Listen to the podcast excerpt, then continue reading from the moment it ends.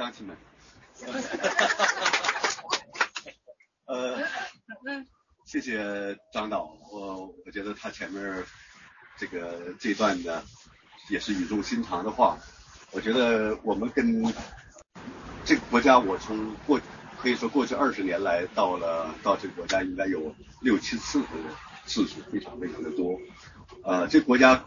每次到这个柏林呐、到其他的一些地方，呃，自己就特别有一种百感交集的一种感觉。那么，这国家是一个非常非常特别的国家。呃，在座的不少都是法律人、律师，我们可以知道，德国的法律对中国的法律的影响其实是非常大的。一九三零年代的时候，我们制定了第一部《中华民国民法典》。这部民法典制定颁布出来以后，引起了很大的争议。那么有有几位学者非常激烈的批评这部民法典，有一点儿完全是照搬西方的一个产物。那么甚至有一个比较法学家的评论说，中华民国民法典其实基本上是德国民法典的翻版。德国民法典呢，我们的民我们的民法典中间百分之九十五的条文基本上是来自德国，也就是说是翻译条文，把德国的民法翻译成中文，然后就变成了我们的民法典。当然进行了许多的删减，这点跟土耳其不一样。土耳其制定当年当年制定一个西方化的民法典的时候，是把瑞士民法典全文翻译成土耳其文，然后把那个瑞士两个字。呃，把土我把瑞士两个字换成土耳其三个字，然后他们自己就有自己的民法典了。所以瑞士是一个全全部是按照按那个那个土耳其是全部按照瑞士来去进行。我们还是有所取舍，有不少的删减，但是中国的传统的东西基本上没有，都是学习德国。大家也都知道，学习德国其实间接的是从日本绕道学习的。日本人最大的特点是他们能够。比较早的时候，在明治维新时代之前，就开始不断的吸纳、吸收了许多西方的文化，和那些词汇用日语来去翻译。其实日语他们就是用的汉字，比方说我们今天特别熟悉的那些个词汇，比方说刑法呀、民法呀、呃诉讼法呀、宪法呀、呃共产主义呀、共产党啊，这些词汇都是日本人首先用。汉字把它翻译成，呃，日本的词汇，到现在有留下一些痕迹，让我们中国人都不大能够很好的理解的。比方说，什么叫破产？破产这个词是日文词，日本汉字，呃，基本上大家都不大知道什么叫破产，但这是这是日本的词汇。然后假释，假释是什么意思？假装释放，或其实假释是暂时的意思。日语里边这个假字。沿用了中国古典的含义，这个“假”是临时的意思。当然，当然现在也有一点儿，呃，比方说我们假假到，呃，这个柏林到德累斯顿，这样的话，这个“假”就是临时的概借用的意思啊，借用的意思。那么，但是德国这国家的确是一个非常复杂的国家。我们前几次来过是德国的波尔基金会，这次我们也我也请这位这个基金会的朋友帮助安排到。专门去参观一下的斯塔西，呃，那个档案馆，呃，我们前两次来，很多的一他们邀请的人主要是，比方说著名的律师张思之先生，呃，那了不起的律师，然后历史学家朱学勤、秦晖、金燕，呃，还有吴思，然后再配上我这样的一个，呃，半瓶子醋的，呃，法学人，然后来到这儿来去考察。德国的对两段历史的一些，德国的两段历史是哪两段历史？第一段历史是纳粹的历史，纳粹的历史。为什么在德国会发生这样的一种纳粹执政，然后，呃，极其残酷、极其恐怖的反人类的这样的一种罪行？第二段历史是德国的东德的历史，也就是说共产主义在德国的这部分。也就是我们行走这部分，其实当时都是共产主义的一个区域。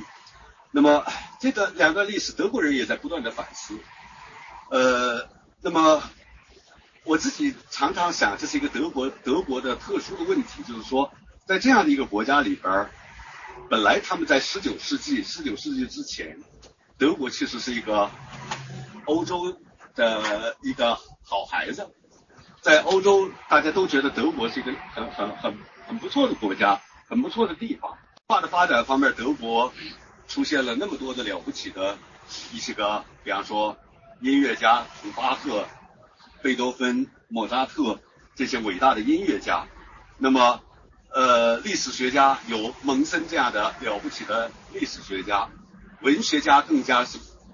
可以说是群星璀璨。那么，歌德呀、希勒啊啊这些伟大的文学家，哲学方面可以说。古希腊的产生了柏拉图之后，产生了苏格拉底之后，我们再也没有那么像像这样的伟大的哲学家。但是康德的出现，让全世界都为之震撼，都觉得康德怎么会在德国产生这样的一个了不起的哲学家？因为康德这个人，大家知道，一辈子只是生活在自己出生地那个小城市，从来没有像我们这样的旅行团到处去转悠，一辈子的生活极其。极其封闭的，给给我们的感觉就是说，如果说读万卷书行万里路，他其实只是读万卷书，从来没有行过十里路，就是在在自己的这个小城市里边散步，市民们都根据他散步走到哪个教堂的拐角的时候对表，手表已经到了这个时候是八点半了，他大家可以调调出自己的表了。那康德的确是一个，我们可以说是特别伟大的一个哲学家。当然还有莱布尼茨啊、黑格尔啊这些人，所以这样的一个国家怎么可能犯下如此滔天罪行？我们这两天呢，在波恩呢，争取还有机会去回顾一下纳粹的这个历史。比方说，在柏林这个城市里边，曾经出现过许多为纳粹而歌唱赞歌的那些个学者，格尔不不是海德海海德格尔，还有。卡尔施密特，卡尔施密特这样的一种了不起的学人，但是也成为纳粹的这种吹鼓手。我们知道有一位女性的电影人叫里芬里里里里里芬斯塔斯塔尔，里里芬斯塔尔是是是一个电影演员女演员出身，后来她成为电影的导演、电影的制片人，后来在。在纳粹上台以后，他完全被希特勒所迷倒，然后就拍摄了，他也得到了希特勒很大的赏识，拍摄了当时非常有名的一部纪录片，描写了纳粹的纽伦堡大会。纽伦堡大会是纳粹历史上的一个里程碑式的大会，那次大会的这个整个的这这整个的这种。呃，就采取了这个斯塔尔的这个纪录片他用三十台摄像机从不同的角度去拍摄希特勒发表演讲，那个那个场面，那种华丽，那种，但是希特勒的这种美学水准，这个艺术水准还是不错的。他当年曾经考过维也纳的艺术学校、艺术学院，呃，他想去学画，他的画画的还是不错的，结果落榜了。我觉得这是维也纳艺术学院犯的最大的错误之一。呃，如果是当时把他录取了的话，可能历史就会被改写，希特勒就会成为一个至少是二流或者三流的一个艺术家或者说建筑设计家。那么希特勒后来他一直保持着对于建筑艺术方面的一种非常大的爱好。在占领巴黎以后，他到了巴黎去。他随身携带的最重要的人物是建筑师，而不是军事专家，所以他一定要说把巴黎的建筑给做一个非常深入的考察。那么希特勒这次这个里芬斯塔尔对对这个电影的制作获得了巨大的成功，那真正是一种具有震撼力的效果。大家可以在网上可以检索到这个叫《意志的胜利》，他此前拍了一部纪录片叫《信仰的胜利》，现在又拍《意志的胜利》。呃，拍的就是纽伦堡会议。那么后来大家都记得一九三八年的柏林的奥运会，呃，奥运会，柏林奥运会也是呃希特勒想倾心打造的一个向全世界展现德意志民族的辉煌、灿烂以及强大的一个一个场一个一个非常重要的场景。于是又受命来去拍摄这样的一个纪纪录片来记录柏林的奥运会。那么柏林的历史中间非常重要的是这样的一个纳粹所留下来的许许多多的痕迹。呃，比方说纳粹曾经想，这个希特勒想把整个的柏林建成全世界最伟大的首都，他已经把这个首都的名字就改名了，不再叫柏林了，叫日耳曼尼亚，日 Germania，Germania，Germania 这个词是是是是整个的德意志的日日耳曼人的一个特别大的一个辉煌的中心，他想把这个城市建的之豪华之，你们知道他的总统府，呃不总理府，对不起。总理府，希特勒总总理府其实建起来了，他也开始使用了。那么当时一位捷克的总理，呃，访问德国，走进这个总理府，长长的这个过道，两边是棱角整齐的这种建筑，没有任何家具，长长的过道长达将近可以说是一公里，这样的一个建筑，然后。走到这个走走完这过道以后，进入到希特勒的办公室的时候，他的两腿已经发颤，已经打颤，就觉得这个建筑的威武之辉煌，简直到了一种难以匪夷所思的程度。这是希特勒希望的那种美学，要求黑白分明，他反对一切巴洛克、洛可可的那种那种建筑风格，过分的华丽、雕琢。娇柔造作，他喜欢线条非常简洁的明快建筑。我们在柏林这两天，如果我们可以看一看他们的海军部还保留下来的那个房子，你可以欣赏到什么叫纳粹美学，什么的这种建筑。那么，二战给人类带来的最大的一个痛苦，就是说为什么德国会这个样子？为什么德国会是会是犯下如此滔天罪行的这样的一个？可以说是一个民族，而不是单简单的某个，不能够把简把这个事情简单的归因于一个疯子带着一群傻子干了这么多的坏事儿。德国如此伟大的一个民族，怎么会相信这么一个疯子？你们知道希特勒？我们现在回过头来看希特勒，那简直就是一个小丑，个个子也不高，然后呢留着怪怪的一个胡须，然后呃呃说讲起话来手舞足蹈。那种样子，现在看起来真的是像个小丑，但是当时的德国人民真的是觉得被他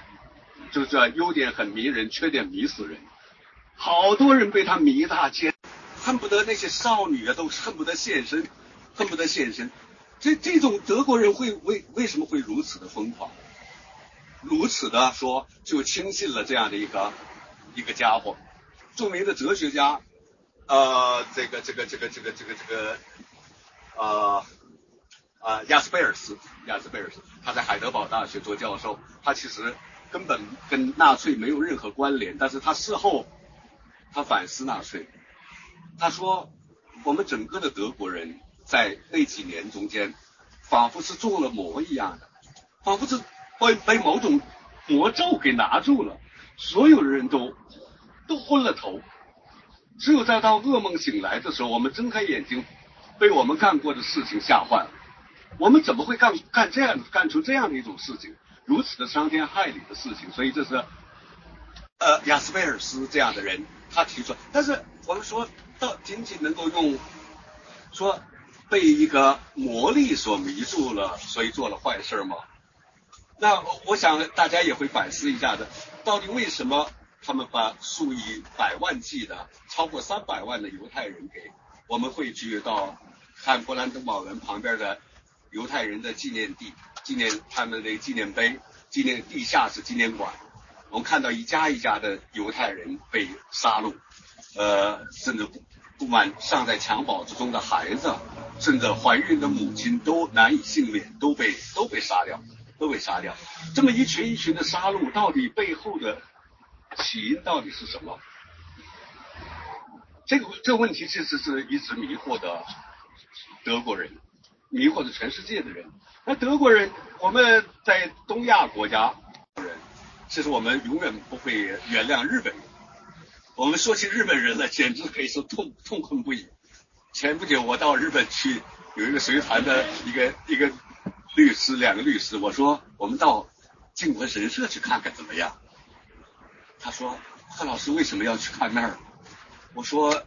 我们必须要了解靖国神社是怎样的一个机构。作为中国人，我们必须去看一看，比方说邮政馆、靖国神社的那个那个呃旁边一个博物馆，那博物馆其实跟靖国神社差不多算是一体的，但是他们呃宣称自己跟不是属于隶属机关。那么邮政馆陈列的就是日本从明治维新开始一直以来的历次战争的一个状态，那么表彰战争的英雄，到现在还是那样的一种状态。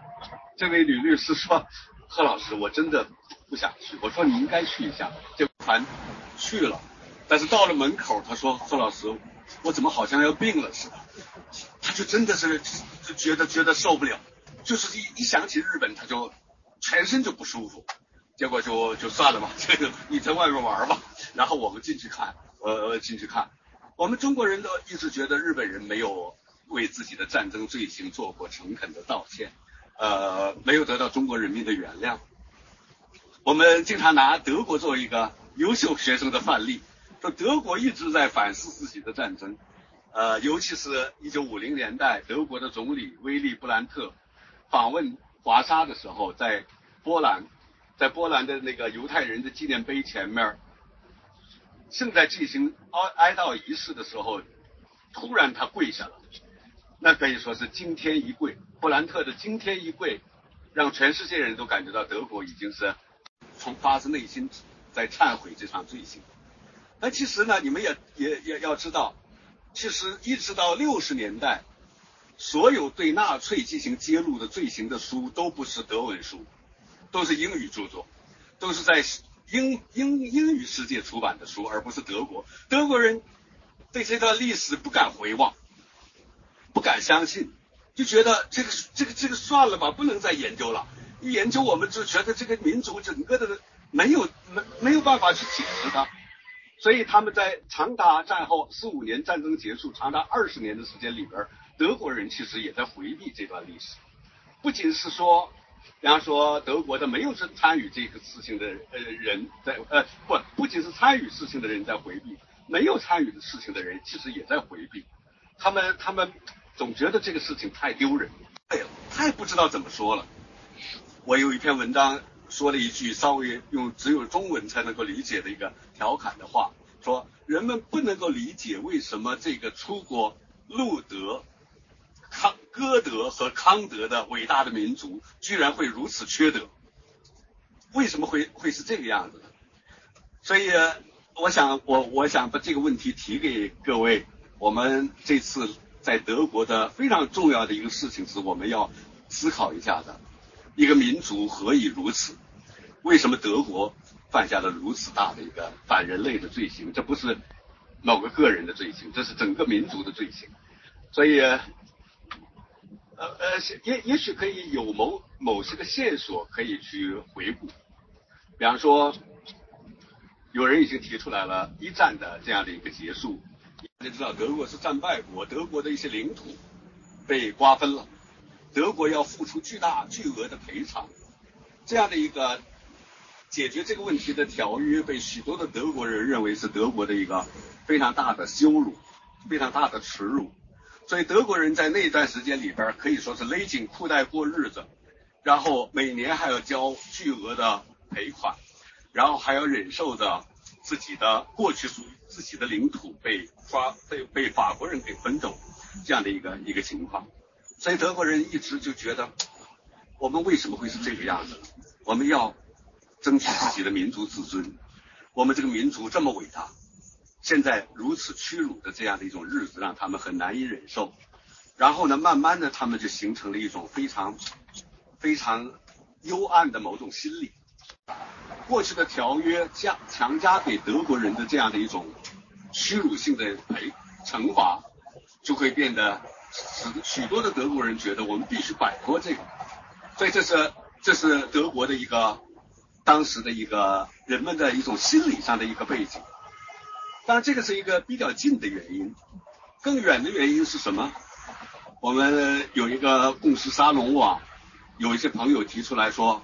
纳粹宪法有没有问题？呃，不是纳粹宪法，对不起，魏魏魏玛宪法有没有问题？魏玛共和国大家知道是欧洲在德国废除了君主制之后，德国走向了共和以后所建立的一部宪法。这部宪法确立了最基本的议会民主和呃司法独立呃等等这些这些这些方面非常非常的好。魏玛宪法是可以可以说是宪政设法的说，如果能够有一个伟大的领袖带领我们走出这种屈辱，那么这就是德国的机遇，德国的伟大的机会就来到来了。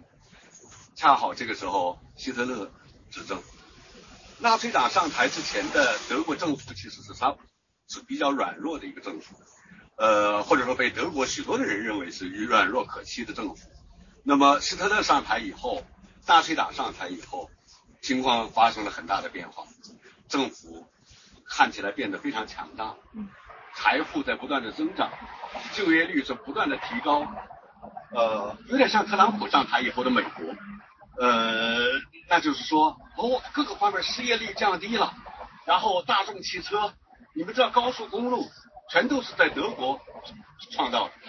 人民的生活越来越越越富足，越越好，在这非常重要的里程碑。但是这部宪法是否有能力来去阻止华一个共和国滑向专制？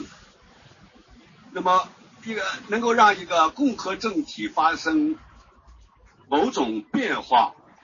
或者某种堕落的根源到底是什么？大家记得很早的时候，也许是孟德斯鸠说过的话，说不同的政体有不同的支撑性的因素。比方说，啊，这个专制政体的支撑因素是恐惧，让你们所有的人都恐惧专制政体就可以万寿无疆。呃，贵族政体的支撑因素是荣誉。是非常了不起的荣誉感。那么，共和政体的支撑因素是什么？我，呃，自由是人们对自由的那种无比的渴望，以及把这种转化为行动力的一种组织化的能力。这个是共和政体的一个非常重要的根源。支撑，大家记得爱因斯坦，爱因斯坦二战的时候从德国最后逃到了美国避难。他是犹太人，他跟当时的著名的逻辑学家哥德尔两个人都是从德国流亡到美国的，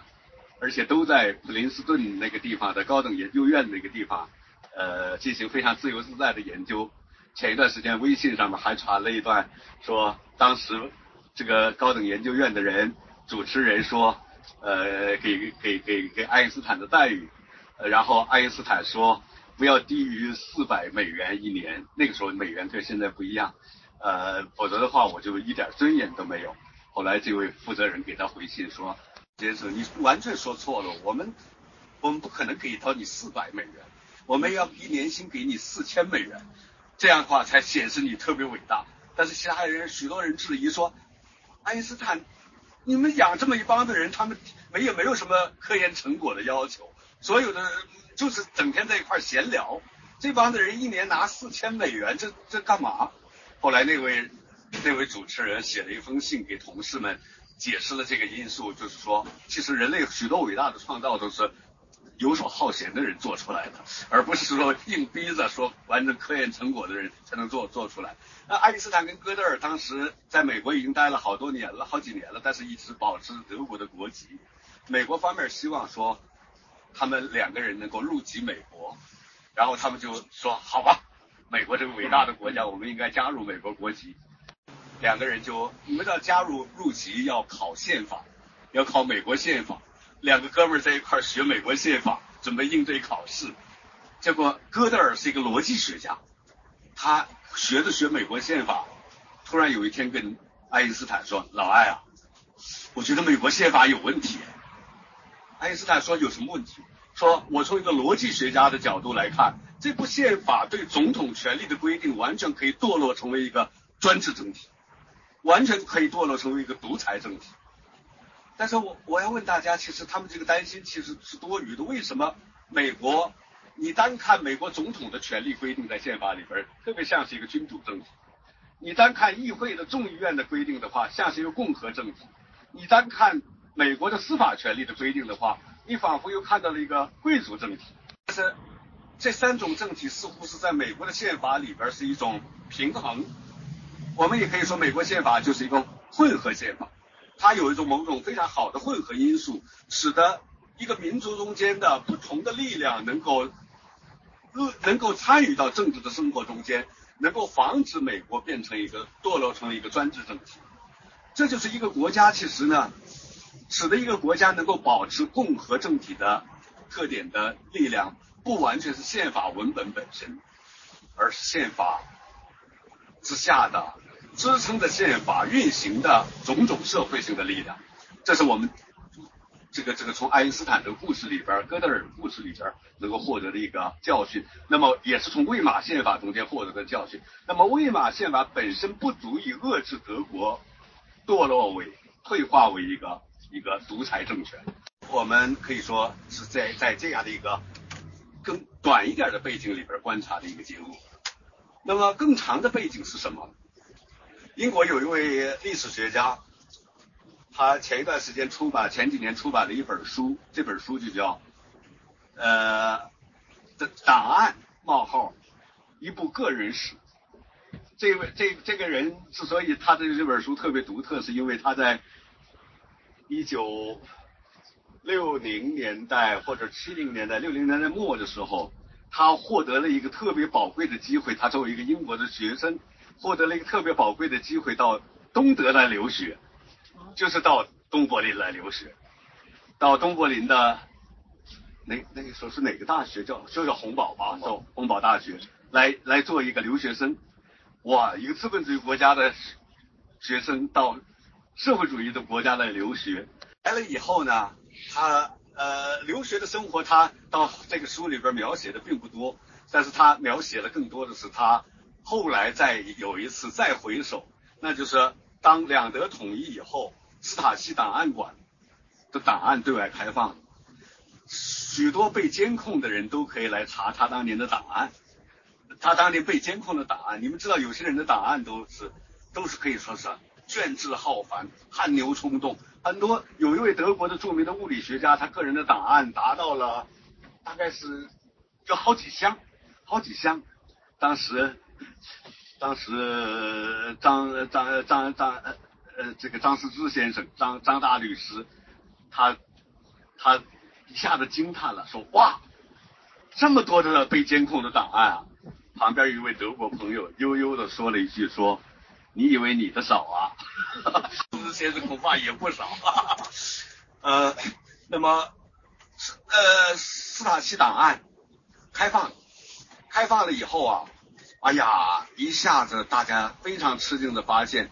东德这个政权居然把这个国家的那么高比例的人发展成为秘密警察或者线人，秘密警察或者线人。”那么多的人被监控，甚至有夫妻两个，妻子长期就是线人，她的任务就是监控自己的丈夫。我们看《窃听风暴》，其实能够看到一个那个电影都可以看到这样的一个一个一个一个很细节化的东西。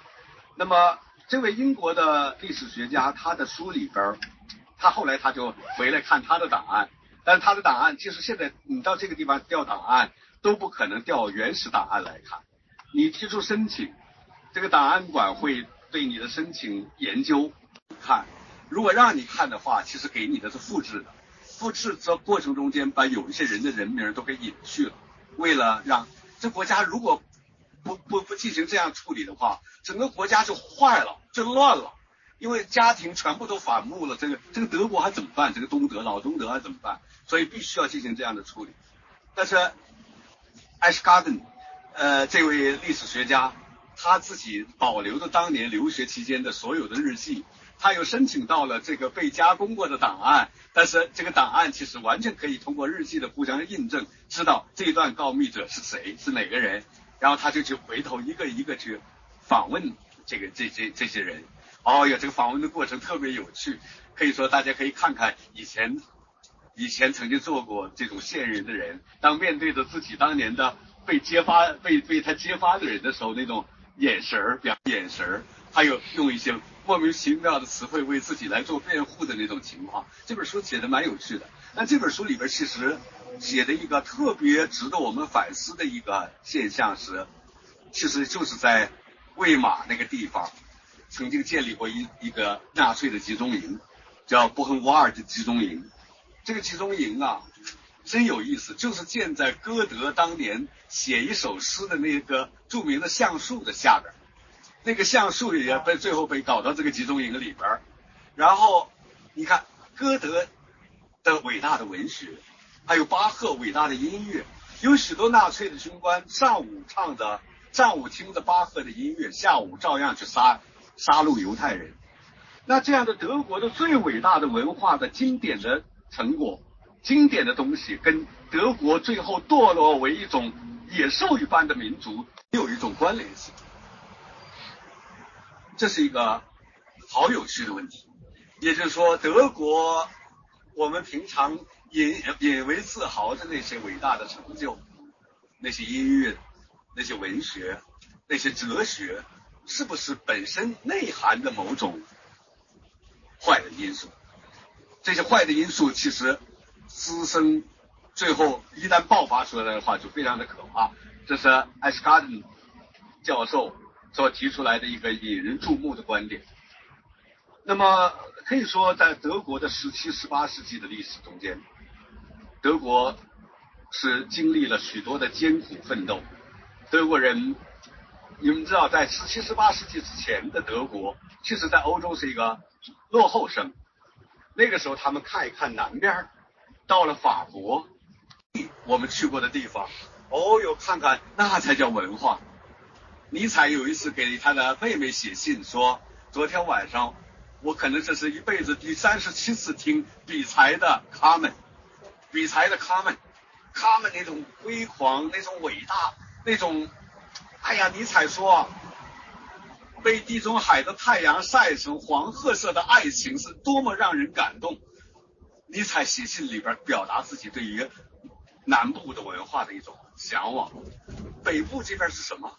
北部这边是基督教的传播最晚的地方。你们知道，基督教是从南边往北边传播，它是一个各个方面都显得比较落后。然后，呃，巴赫之前。德国没有什么伟大的音乐家，没有出现伟大的音乐家。德国的造型艺术比起南边的人来说，那真是差距太远。那没有什么伟大的造型艺术家能够做啊什么东西。你看看意大利，你看看希腊那种伟大的雕塑，德国没有。所以德国人其实有很长时间是一种文化的自卑感。这种文化的自卑感再加上另外一个因素，就是当近代民族国家兴起以后。法国迅速变成一个统一的国家，意大利统一，然后西班牙、葡萄牙迅速的崛起，成为世整个的世界的殖民的强国。德国在干嘛？德国是一个分散的、乱七八糟的地方。哦哟，各个地方都都自己都是这公国那个侯国的，呃，是一个高度分散的国家，根本不统一。所以德国人当时一个非常重要的目标是我们是否能够建成一个统一的国家。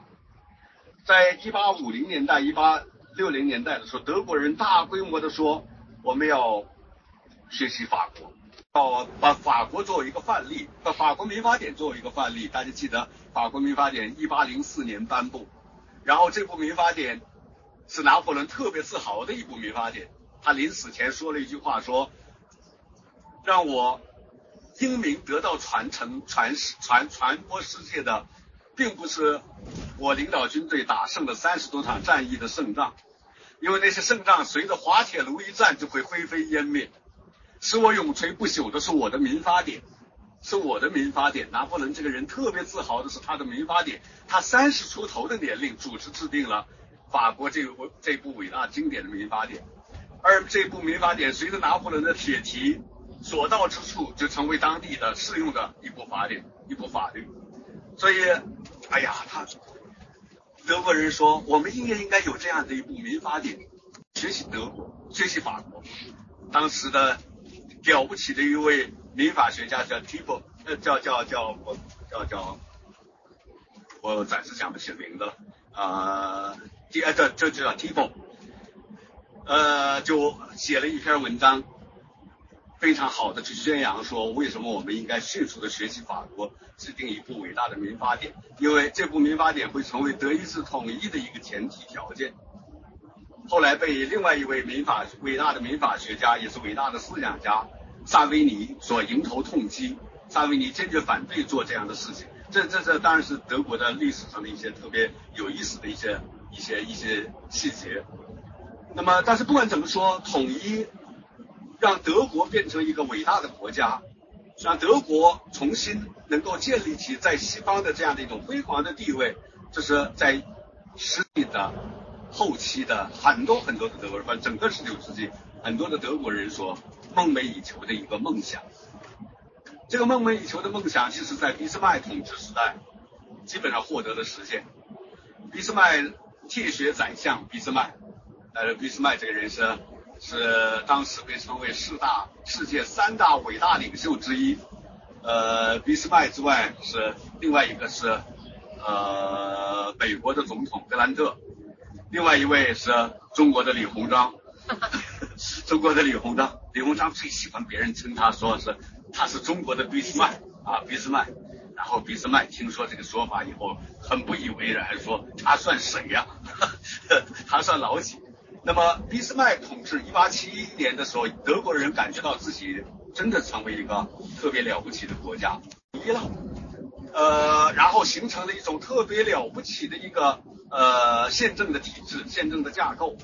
那么，大量的贵族已经摇身一变成为官僚，官僚阶层。这个官僚阶层跟法国不一样，法国是把贵族给杀了，而德国是把贵族给变成了官僚。这些贵族们容克地主们，大家其实成为政治上的一个非常重要的一种力量。然后，这个国家也形成了相当大的一个协商式的共和政体的一种一种状态，而且人民生活慢慢变得非常的富足，大家都觉得这个国家特别了不起。这是一八七零年代的时候，德国人已经达到的一个水准。那么，但是只有当时的一位罗马法专家。呃，其实也是洪堡大学的教授，就叫蒙森教授。教授当时不无忧虑的提出来了，说这国家的架构其实特别有问题。它这个根基啊，它还是一种特别的贵族式的官僚在控制这个国家，民众对政治的参与，底层民众对政治的参与，其实相当的不足，相当的匮乏。而且缺少一种对自由的精神，而天天想的就是国家的辉煌。之所以一个人能够了不起，是因为国家首先了不起，先有了国家，才有了个人的伟大。这是德国当时的那种意识形态中间特别重要的一个一个方面，也是特别可怕的一个方面。因为后来你们知道，都变成了这种，在纳粹兴起的时候，有人忧虑的看到了那些个整天在穿着军装。在练兵的那些年轻的德国人，那些男男女女们说，这些个男男女女们，其实过去都是相当反叛的人。现在你看，这一兴起的时候，他都都变成了国家的战士，国家的战士，他们为愿意为国家而捐躯。所以这到底是为什么会出现这种情况？这个根源可能在于十八世纪、十九世纪，这个德国人呐，特别梦寐以求的希望我们能够有一个强大的国家。所以，对国家强大国家的向往，掩掩掩掩盖了，或者说埋没了人们的自由的那样的一种对自由的一种精神的一种追求。这是当然是非常非常有意思的一个我们对历史的一个追溯。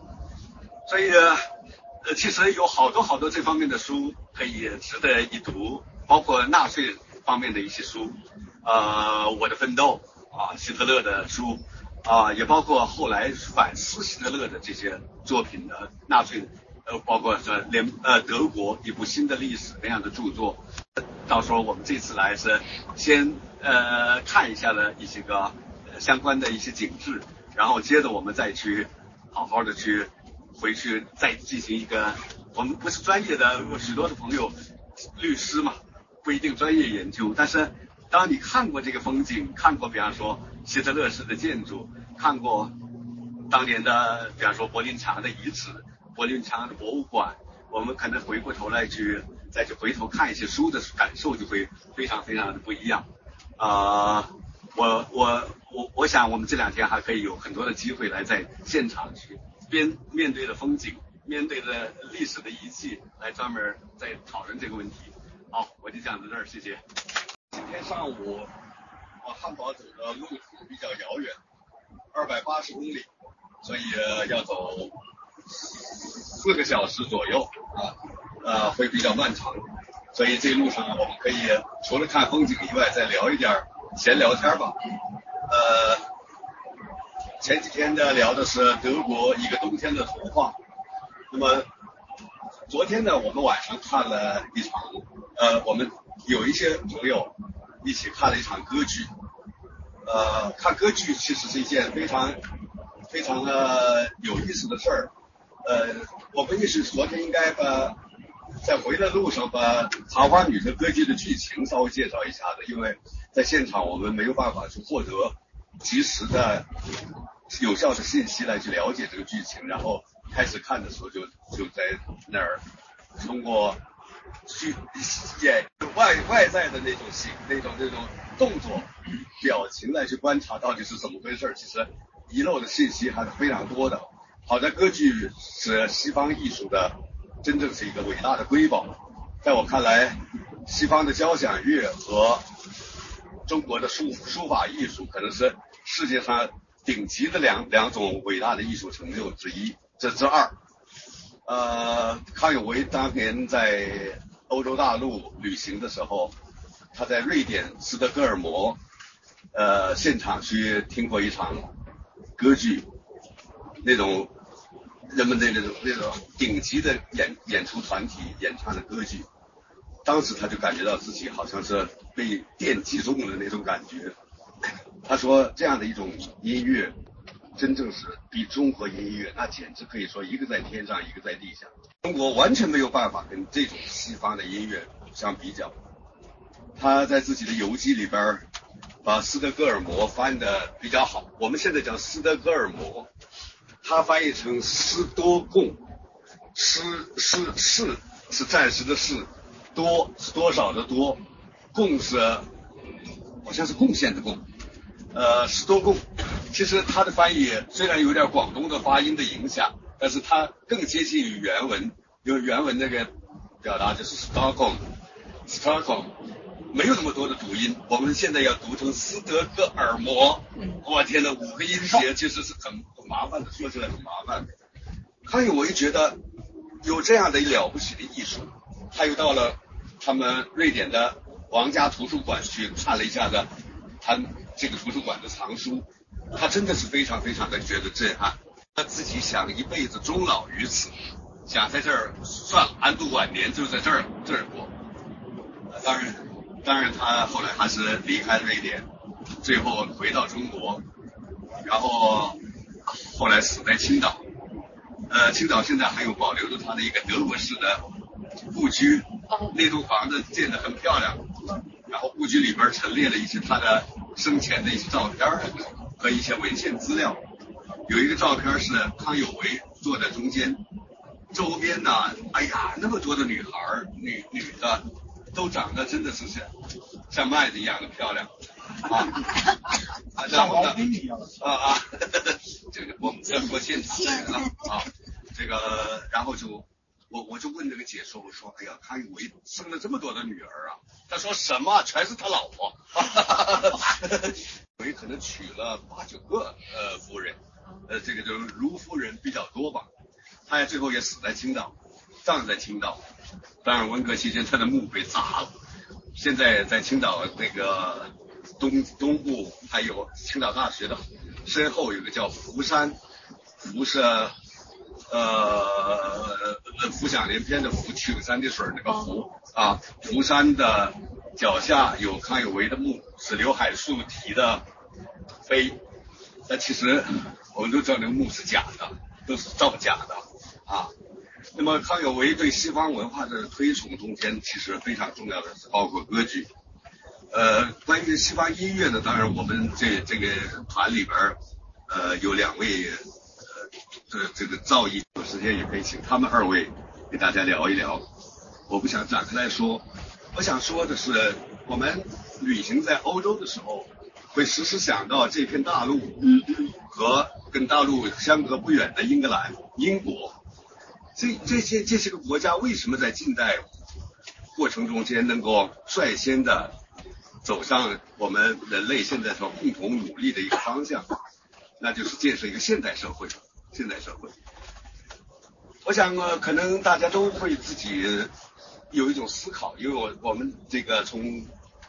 从文革后期，这个国家就提出来了所谓的现代化的目标。所以，什么是一个现代化的社会？这方面学术界有很多很多的争论，但是慢慢的会形成一些最底线的共识。我们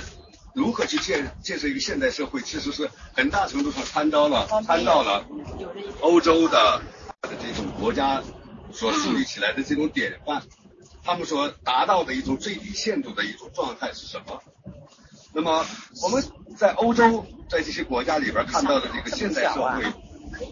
到底它的底线到底体现在哪些方面？这方面我我想跟大家简要的谈一谈我的一些粗浅的一些观察或者思考，包括阅读所得到的一些感受。那么现代社会呢，可能在西方国家的发展过程中间，特别早的就面临着一个问题，就是如何把宗教的权威。和世俗的权威进行一种分离的问题，也就是说，人们在信仰问题上能否去追求一种更加自由的状态？世俗的政府在宗教信仰方面应该，它不是一个说，呃，偏向于某一方，压制另外一方的这样的一种状态。在自己的日记里边，曾经非常愤怒的去谴责那个罗马教廷。他对于罗马教皇的那种说法叫做罗马城罗那个那个罗马主教，他用罗马主教，当然罗马教皇他的身份一直兼任着主罗马罗马地区的主教，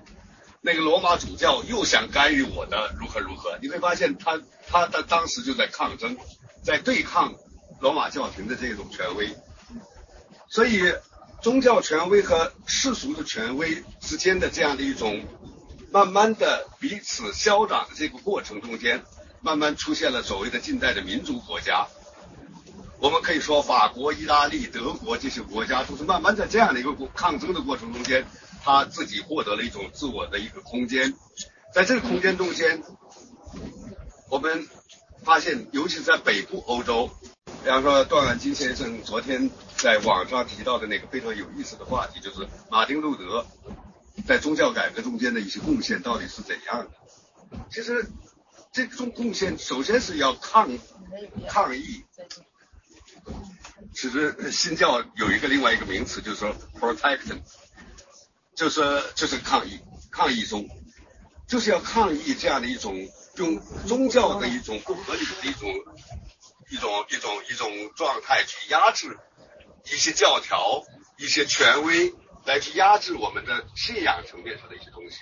我们的自由。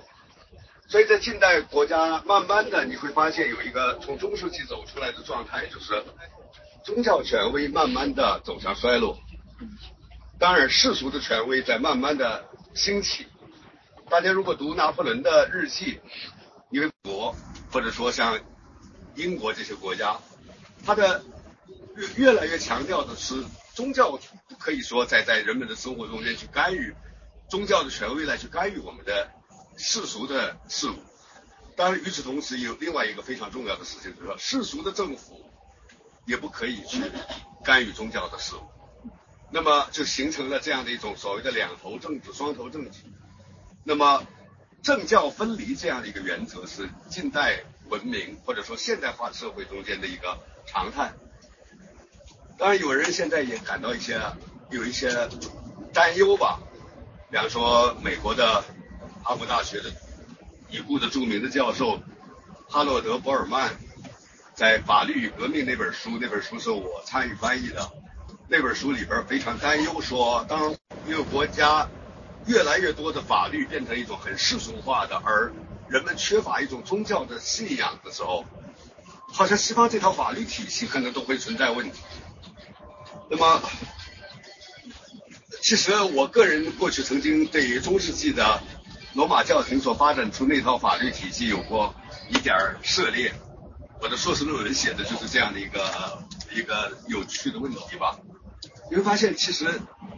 西方的这个宗教权威在它人们的生活中间留下了深深的烙印，包括我们现在所使用的各种各样的法律制度。比方说，你们知道一夫一妻制，一夫一妻制，一夫一妻制，其实在西方也不是历史上就是这个样子。罗马帝国在皈依基督教之前，他们其实是有一些纳妾的制度的，类似于纳妾的制度。对，他们不断的去发展一些教徒，要求希望人们去皈依基天主教。但是中国人经常面临着一些很大的一个文化上的冲突。这种天主教要求人们必须一夫一妻，当然另外一个是不能够祖宗崇拜，比方说家里边祖宗的牌位放在家里边，这是基督教不允许的。你要是信仰基督教的话，是不可以做这样的事情。所以这种对中国的家族主义的这种历史传统是一个冲击，对我们的一夫一妻多妾制度。段万金比较喜欢的制度，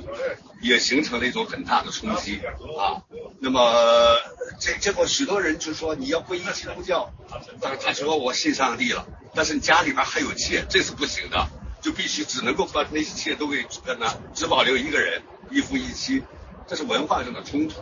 非常的流行。但是基督教兴起以后，那些早期的教教父们。包括他们怎么去解释圣经，他们把夫妻之间的关系比附作比附为所谓的耶稣基督和教会之间的关系。耶稣基督当然只有一个，教会天底下很多教会，在我们看来，其实，在宗教的角度来说，教会是一体的，教会是一个，是一个整体性的。所以，耶稣基督和教会之间的关系是一对一的。所以，与此相类似的夫丈夫与妻子之间的关系，也是一对一的，不可以一夫多妻。当然，这个对于中国文明来说，要接受这个观念其实并不容易。在明朝的时候，基督教传到中国来，那么当时利玛窦这些人旁不容许的。那么，另外婚姻还必须要保持一种男女之间的不平等。啊，那么女人在结婚之前，她的人格从属于她的父亲；结婚以后，她的人格融入她的丈夫。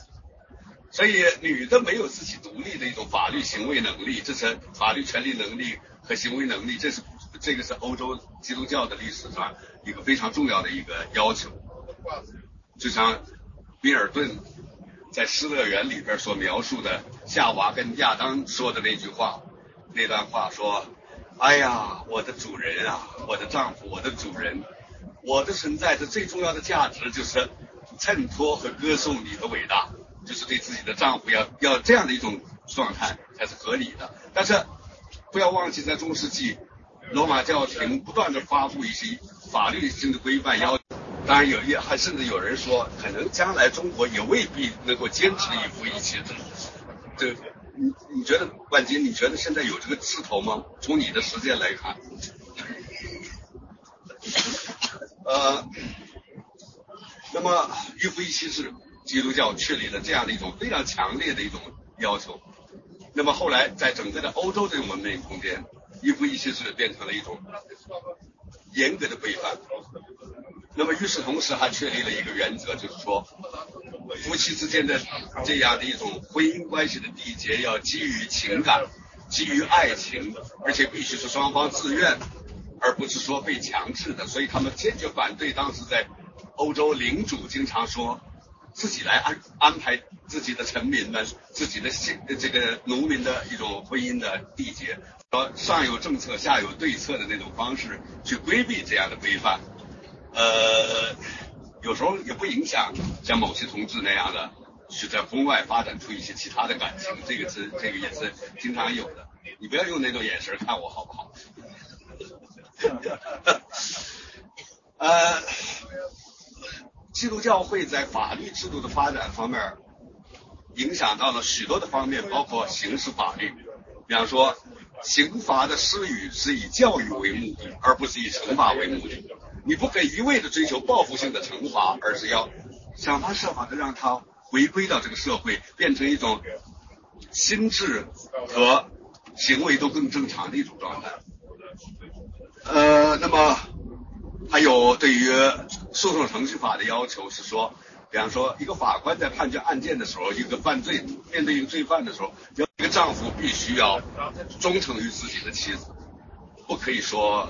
随便遗弃啊什么东西，这是绝对不容许的。所以他们对女性也有也有非常丰富的法律规范来保护他们的权利。那么接下来还有一个特别有意思的规范，就是离婚是不允许的。在在中世纪的罗马教廷所发展出的法律体系中间，你们不可以想象耶稣基督跟教会离了，不不不跟教会在一起了，这是不可以的。所以结婚之后就不可以再离了，这这真正叫从从一而终，不可以离婚。这是欧洲到现在你们可以发现，像西班牙、葡萄牙这样的国家。其实他们比比较法律上还是经常有点排斥离婚自由这样的规范。当然，欧洲中世纪就开始发展出许多的欧洲理事会、欧洲法院，所有的这些个这这个方面，其实都跟中世纪的时间有关系。因为中世纪就有一个超越于各个民族国家之上的一个更高的权威，就是罗马教廷。罗马教廷就是超然于他们之上的，所以他们经常在。两个国家发生战争的时候，做斡旋者、做调停者、做规则的制定者、做违反规则的惩惩罚者。所以他们经常发布这些规范来去规定，说，比方说什么时候可以打仗。哎呀，战争不可以随便打哦。比方说安息日就是不可以打仗的时间，然后各种宗教的节日都不允许打仗。最后不断的提出来了所谓的“上帝和平运动”“上帝休战运动”，发布各种各样的禁令，不允许打仗，然后留给一个好战的斗士、一个国王的时打仗时间只有最寒冷的冬天的几天。要设想自己也是这个罪犯，因为法官并不是说这个这个这个自己好像超然于这个案件之外，你要想象自己就是罪犯的时候，你就会。更更容易获取这个案件的真实的信息，这个这个是非常非常有意思的一个规范。那么还有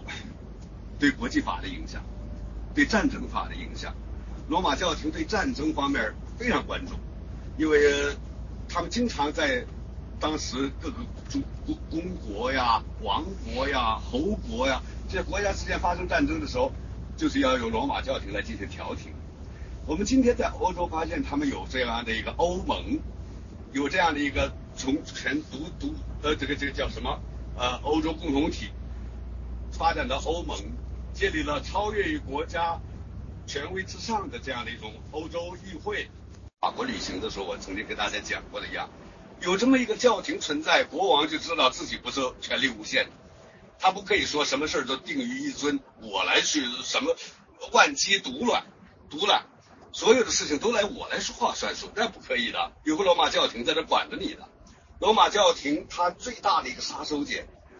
其实就叫做剥夺教籍。昨天好像明伟也讲过，剥夺一个君主的教籍。如果一个人在中世纪那个环境下，你的宗教的教籍被剥夺了，你不是基督徒了。罗马教廷宣布你不是基督徒了，那就是谁见到你都可以把你杀掉，杀掉还可以获得奖赏。所以君主对这个这个杀手锏是非常恐惧的，非常害怕的，以至于亨利四世很有名的故事，曾经在罗马教教皇所旅行的那个城呃旅居的那个城市外边，法国旅行的时候，我曾经跟大家讲过的一样，有这么一个教廷存在，国王就知道自己不是权力无限，他不可以说什么事儿都定于一尊，我来去什么万机独揽独揽。所有的事情都来我来说话算数，那不可以的。有个罗马教廷在这管着你的。罗马教廷它最大的一个杀手锏，其实就叫做剥夺教籍。昨天好像明伟也讲过，剥夺一个君主的教籍。如果一个人在中世纪那个环境下，你的宗教的教籍被剥夺了，你不是基督徒了。罗马教廷宣布你不是基督徒了，那就是谁见到你都可以把你杀掉，杀掉还可以获得奖赏。所以君主对这个这个杀手锏是非常恐惧的，非常害怕的，以至于亨利四世很有名的故事，曾经在罗马教教皇所旅行的那个城呃旅居的那个城市外边的夏天的几天，其他时间都是不可以打仗。那么还规定了战争中间使用武器的限度，不可以使用过分具有杀伤力的武器，各种巨大的投石器。罗马教廷说不允许打仗用这个，这个东西太恐怖了。然后规定说战争中间不得对妇女、儿童以及医护人员进行伤害。如果要是说超越你，你不是对着对对方的战战斗人员，你是对对方的平民，尤其是女性。这是绝对不容许的，所以他们制定了很多很多的法律。我们可以说，今天的国际法中间的战争法那部分内容，其实很大程度上直接就来源于罗马教廷。还有，我觉得一个非常重要的存在，就是罗马教廷的存在本身是对世俗或者君主的权利的一个巨大的限制。因为我们正如我们前年在意大利旅行的时候，待了三天三夜。那个雪地里边，那叫城门立雪，那是君君主对于教皇教廷权力的一个臣服的状态。那么，这就是西方国家说宪宪政的这种规则得以确立。为什么你可以发现，直到今天，西方国家你在西方旅行的时候，你很少看到沿街什么大口号、大的标语，写着团结在谁的周围，团结在现在的某个领导人的周围。然后学习他的思想，到处挂着他的大照片这个东西是没有的。西方历史传统就没有这个东西，因为你世俗君主管的事儿就是世俗的事儿，就是说银行利率规定多少啊，伊拉克打不打仗啊，呃，刑法中间的一些规范是否应该改变啊？世俗的权威是搞这些东西的，它绝对不可以影响人的思想。到契约，从身份社会到契约社会。什么叫身份社会？身份社会是说，一个人一辈子享有怎样的一种身份、社会地位，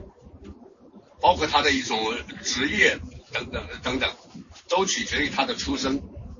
他出生在一个什么样的一种家家庭，他这一辈子就定下了，注定就是这个样。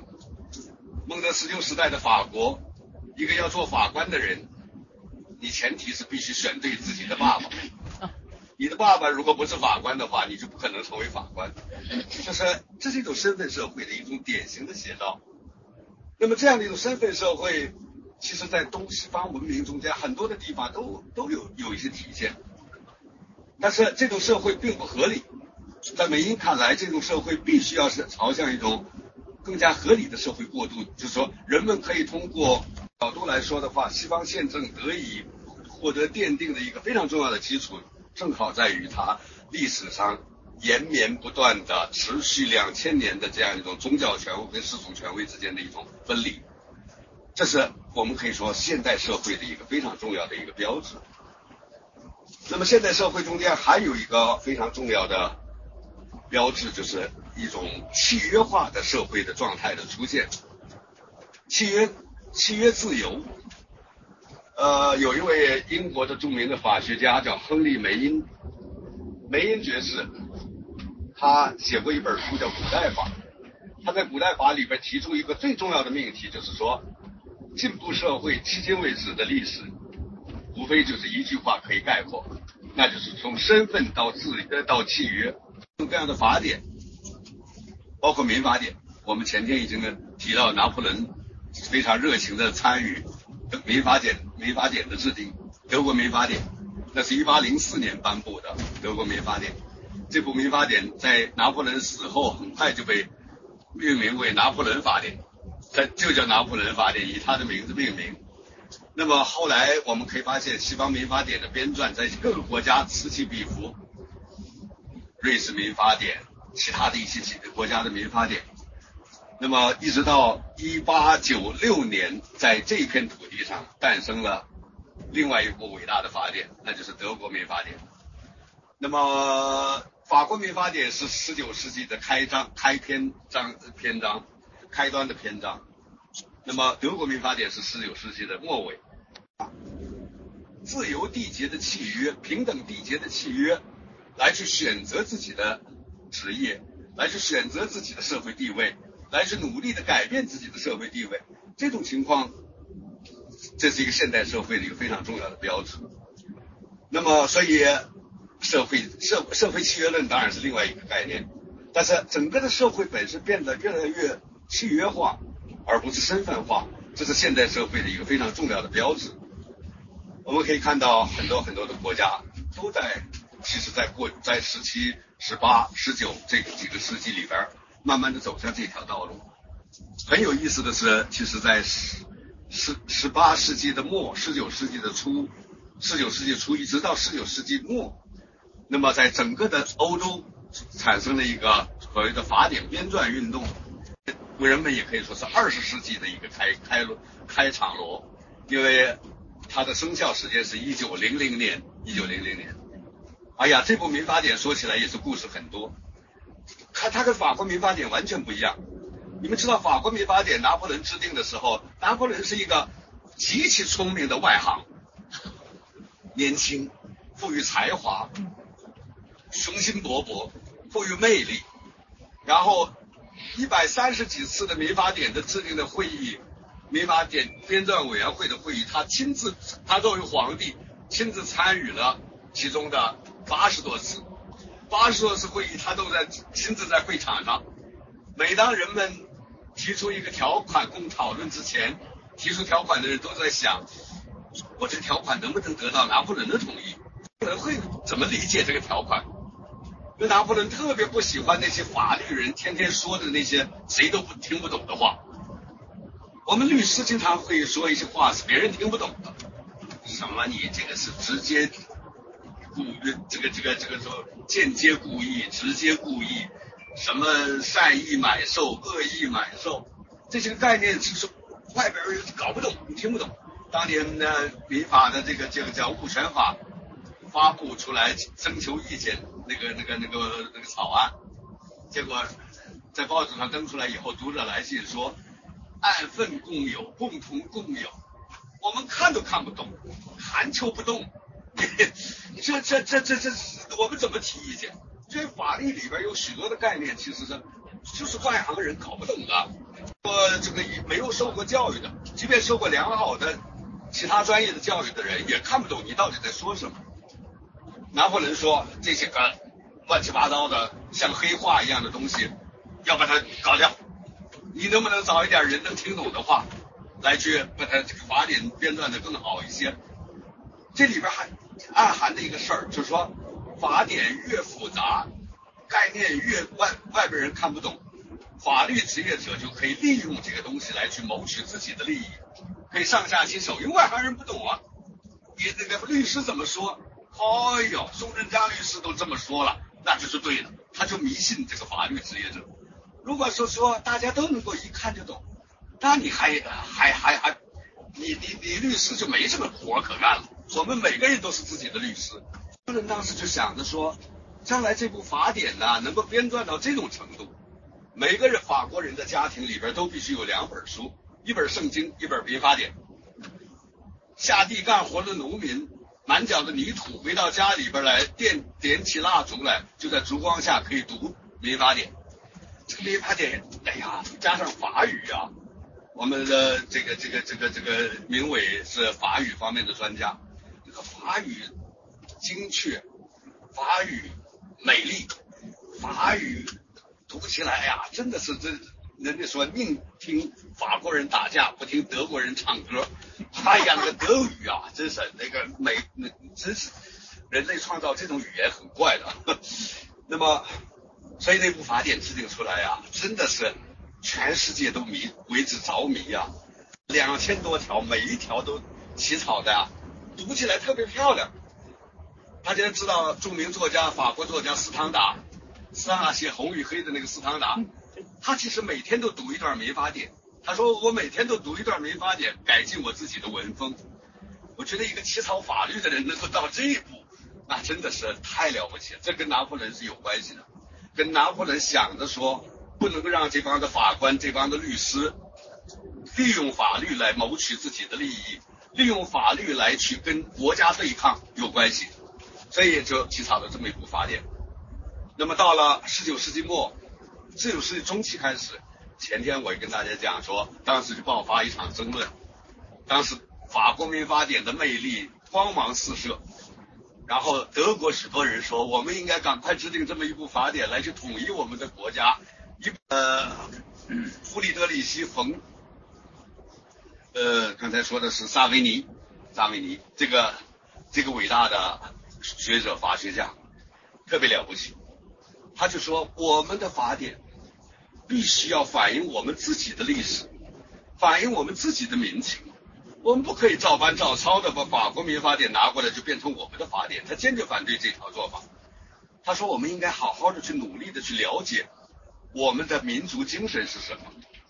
他就倡导这个。当时他在弗莱堡大学，德国的弗莱堡大学当教授，课堂上有一个学生叫雅各布·格林。一说这个你们都知道了，格林童话是作者，法律系的毕业的学生。在课堂上被萨老师的风度迷住了。哦哟，历史上记载这个萨维尼讲课，哦哟，特别了不起。法典才能够成为国家统一的一个基础，民法典是极端重要的。当时中伟大的萨维尼，这个弗里德里希，又是弗里德里希，冯萨维尼，叫冯，要德国人的名字里边有一个 V O N 这这个字母。呃，这这个这个词啊，其实它就是英文的 of，法文的德，都是这个概念，就是是这赫伯特·冯·卡拉扬什么意思？就是卡拉扬那个地方的一个叫赫伯特的人，这个就是这个这个概念。他是一个贵族，他一定是一个地主或者贵族才会有这样的一个封号，领主才有这样的一个名称。所以现在德国人的名字里边，许多人还是有冯的，冯冯。有时候翻译成封建的封，有时候翻译成冯姓冯的冯。那么，语言语言学家只是发现，只是归纳总结，语言学家并不创造语法。法律的规范也不应该是法学家所创造出来的，而是一个民族在他的自己的生长过程中间自然生长出来的规则。嘿，课堂底下那个叫格林的学生听了以后，就暗暗的下定决心，我要去研究。我要去研究德国的民族精神，从哪儿研究？从童话研究，从各种民间传说里边去寻找德意志的民族的精神到底是什么？你可以发现，其实我们后来读格林童话的时候，没有多少人想到这是一个法学家的作品，因为当时他的目的也不是为了让儿童教育的问题，他是为了说从童话里边总结民族精神。哎，这一派的学者其实意见后来占了上风。你站在讲台上，两眼炯炯有神，对知识的那种广博的把握，使得他那种自信洋溢在洋溢在自己的眉宇之间。他的讲课充满了魅力，所有的学生都目不转睛的盯着他。哎呀，被他的所所所所所，哦哟叹服。然后他的讲课干净利落，既生动。又严谨，把整个的讲课的原始记录拿出来，不需要修改一次就可以出版成为一篇论文。哎呦，萨维尼斯被誉为十九世纪欧洲最伟大的老师，最伟大的老师。萨维尼倡导的是什么？倡导的是说研究民族精神。正如我们不能够说一个国家的语法是语言学家所发明的，跟法国民法典一点都不一样。你们知道？德国民法典呐，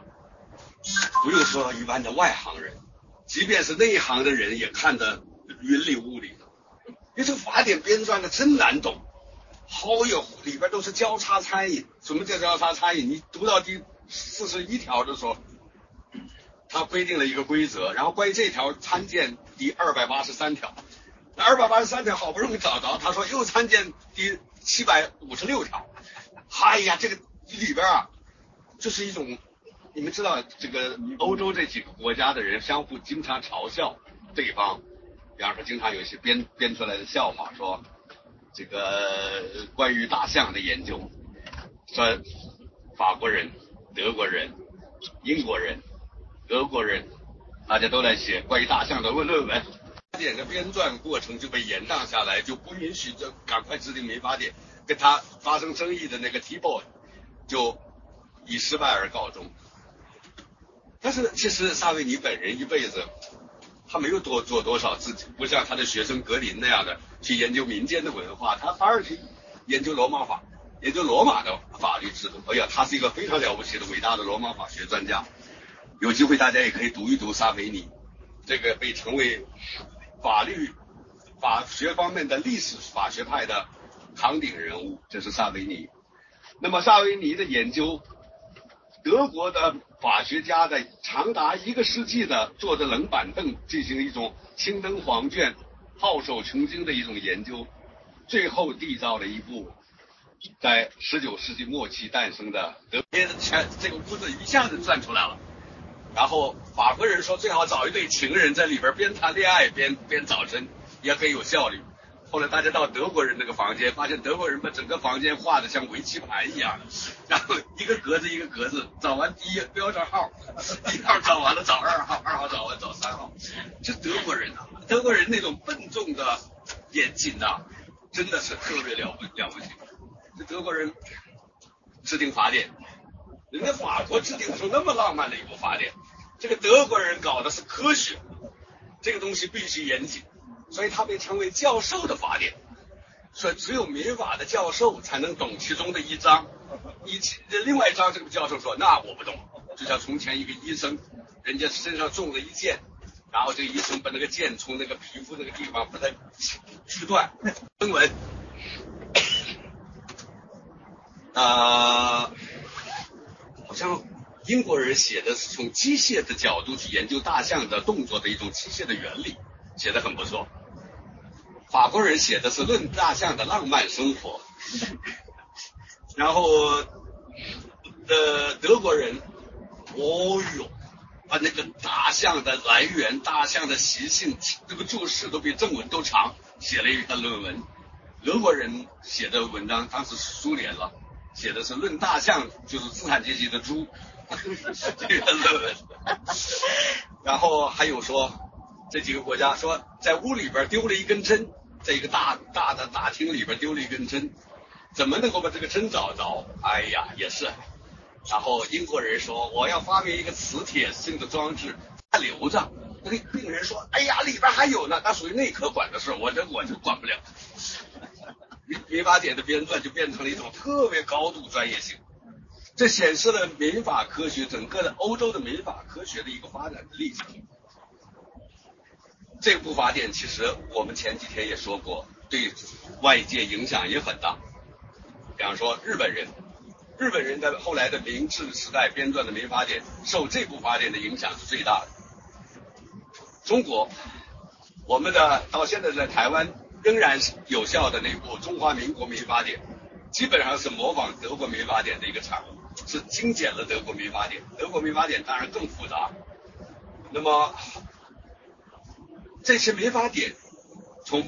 法国民法典一直持续到德国民法典，确立的非常重要的几个准则非常重要。这对于近代资本主义的发展，对于甚至人的尊严的保护都非常重要。第一个原则就是私有财产神圣不可侵犯，私有财产神圣不可侵犯。一个国家如果要保障人们的自由，保障国家的权利，不践踏人民的权利，那么就必须要确立的准则是，你的私有财产是非常重要的。从洛克开始，人们都在强调私有财产不完全是一种生计上的考量，而是尊严上的考量，而是人格独立上的考量。一个人如果对自己的土地没有自己的土拥有土地的权利，没有拥有对私有财产不受外部侵犯的这样的一种严格的保障，那这个这个国家是不可能建立一种自由的社会。私有财产神圣不可侵犯，变成了一个非常重要的准则。第二个准则就是契约自由，契约自由。公民或者法人以自由的意志。以平等的地位所订立的契约具有法律的效力。从拿破仑法典一直到德国民法典，这个契约自由就是回应着很长时间以来人们对社会演变的一个一个呼呼唤，就是要求我们有这样的一种缔结缔结自由、缔结契约契约的自由。然后呢，我们民间可以通过契约来去改变许许多多的事物。也可以促进商业的繁荣，也可以促进人的解放。这是契约自由。第三就是平等。接下来要讲什么？我忘了，先先先暂时讲到这儿。平等准则。那么没有人可以有超越于法律之上的特权，这都是非常重要的一些准则。所以西方的这个民法典编撰所确立的这三大准则：私有财产神圣不可侵犯、契约自由、公民的权利平等。这三大准则可以说是奠定了整个后来资本主义发展的一个法律根基，也奠定了一个通过民事权利来制约国家的公权力的一个法律上的根基。这就是西方现代社会得以诞生的一个。得以得以可以说，既是现代社会推进的追求的一些目标，同时也是使得现代社会能够得以奠定根基的一些基础性的基石基石。所以，我们可以说，从身份到契约是现代社会的一个非常重要的标志。刚才好像说了一段话没有传出去，呃，我想，呃，天方夜。朋友提的那个问题，稍微有点真的是特别不容易回答，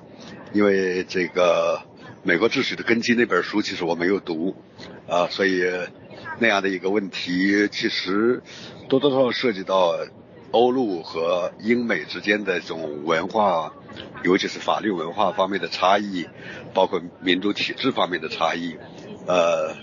呃，我比较早。接触这个相关的话题，其实比较早，反而是读一本像佩雷菲特的书，叫呃佩雷菲特那本《官僚主义的弊害》，其实原文的名字叫《法兰西病》。那么那本书里边谈到了法国的这种体制，呃，法国的由于天主教的传统所带来的一种上下隔阂，呃，这个许许多多的。